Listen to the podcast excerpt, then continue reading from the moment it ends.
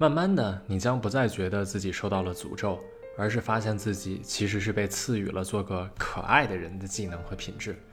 而被可爱对待的人，不只包括其他人，更包括你自己。Hello，新老糖丸们，大家好啊！我是副店长陈玉桥，这里是安慰剂心理小店，一个将心理学变成一种生活方式的地方。欢迎来到每周一期的心理学好书栏目。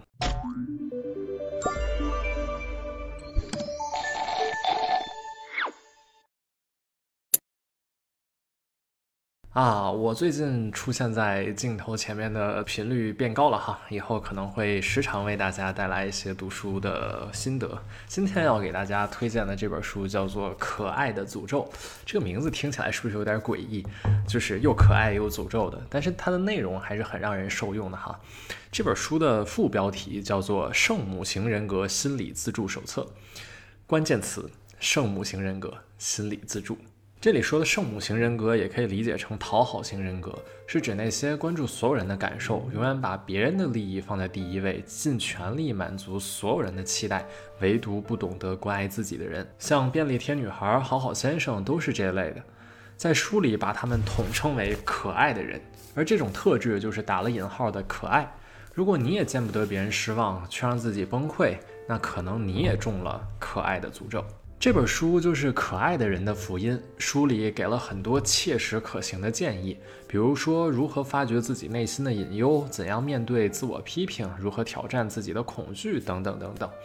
而且有大量的案例和特别生动的形容，将心理自救的很多方法都讲得有趣又清晰。即使不是圣母型人格，也可以从里面得到很多启发。那么今天呢，我们就从圣母型人格的根源开始说起。发掘一些可爱背后的那个诅咒到底是什么？再来看看怎么开启自我的成长升级之路。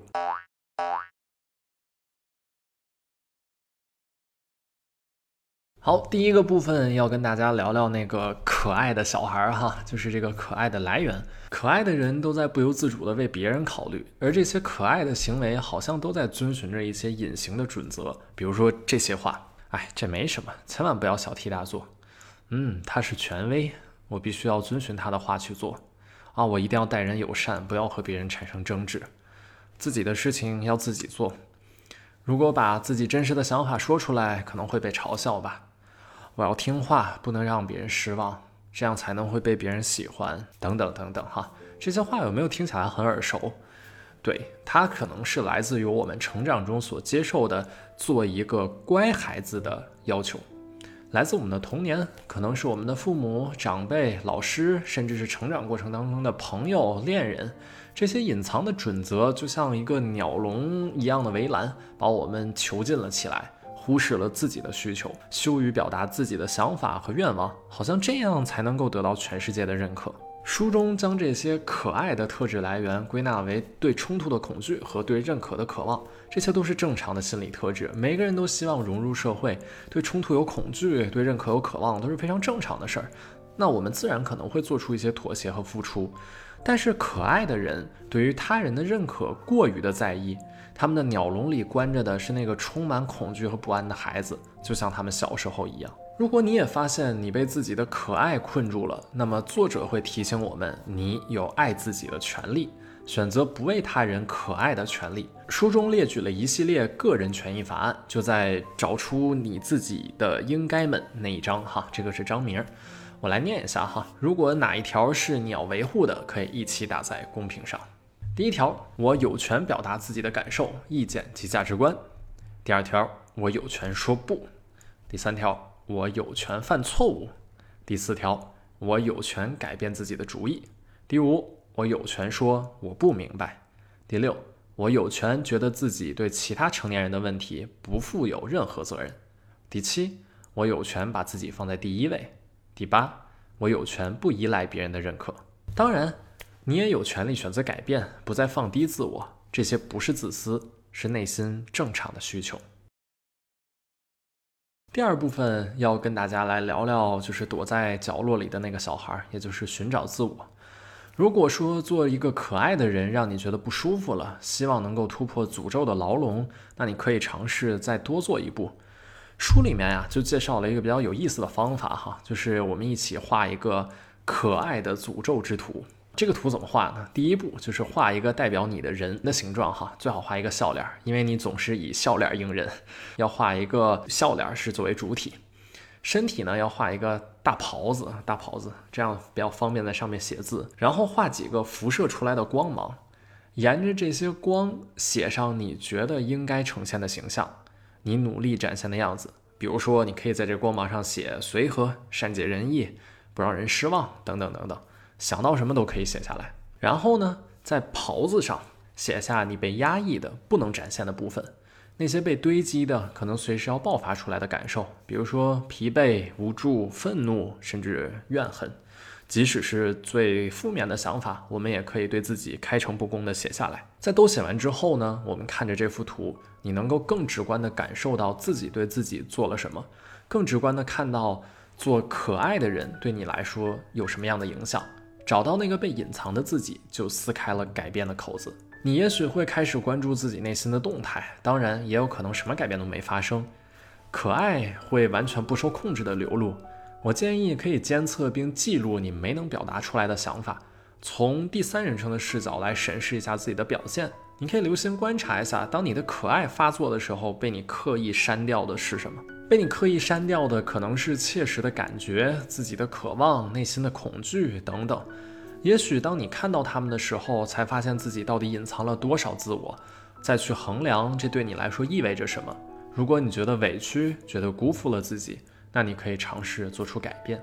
这本书里啊，提出了很多切实可行的建议，比如说怎么调整自己的表达，怎么战胜内在的自我批评等等等等。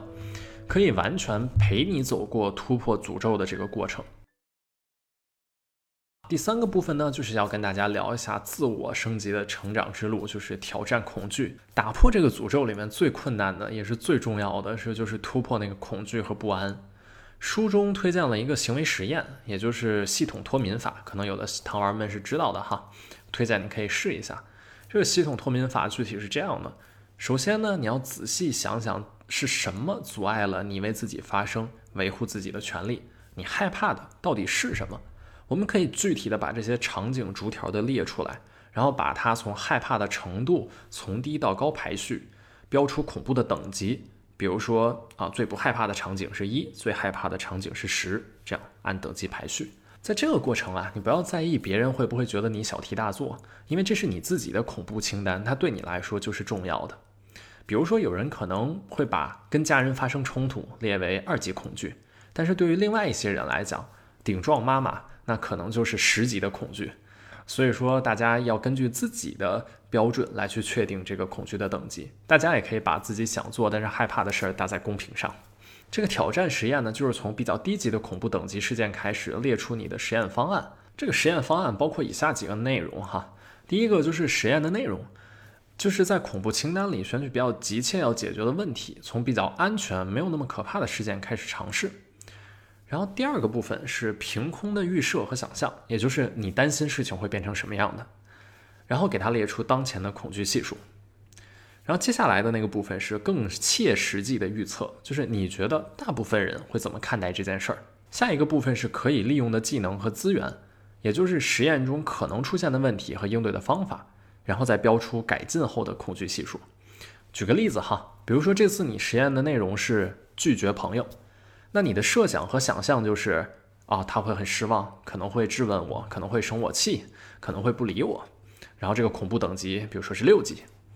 然后呢，我们抽出来理性的考虑了一下，大多数人会怎么想哈？比如说被别人拒绝了，可能会不开心，但是一般很快就会过去了。然后把这个切实的预测呢写在预测那一栏。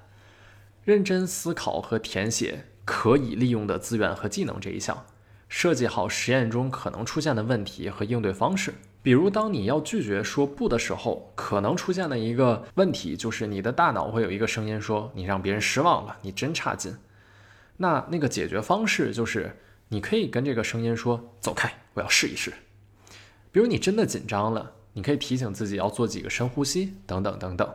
然后最后，在这个应对方式之下。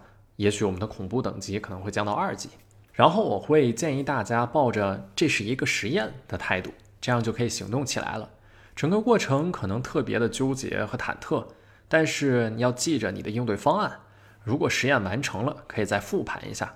复盘的时候，在刚才那个实验方案的最后写下结果这一栏，然后你可以写，如果你这么做了，带来了什么具体的结果。不要只写对方的，也要把自己的感觉写出来，然后要写出现在的恐惧系数，然后最后总结一下，为接下来的实验可以获取到哪些经验。书中也有一个例子哈，就是可爱的丽兹鼓起勇气拒绝了朋友的邀约，这次实验让他非常忐忑，而他的朋友看起来毫不介意。然后在事后，丽兹在这个结果那一栏就写下，他的朋友都不敢想象丽兹会那么担心，让他失望。他发现自己之前的设想都是过度的担心。很多情况下呀，你会发现这些可怕的事情，大多都没有自己预设的那么可怕。预设可能来自于过去某一次特别可怕的经历。当然，有时候改变和挑战的确会带来不好的后果。但预先设计的应对方式会让你知道，这次你并不完全是束手无策的。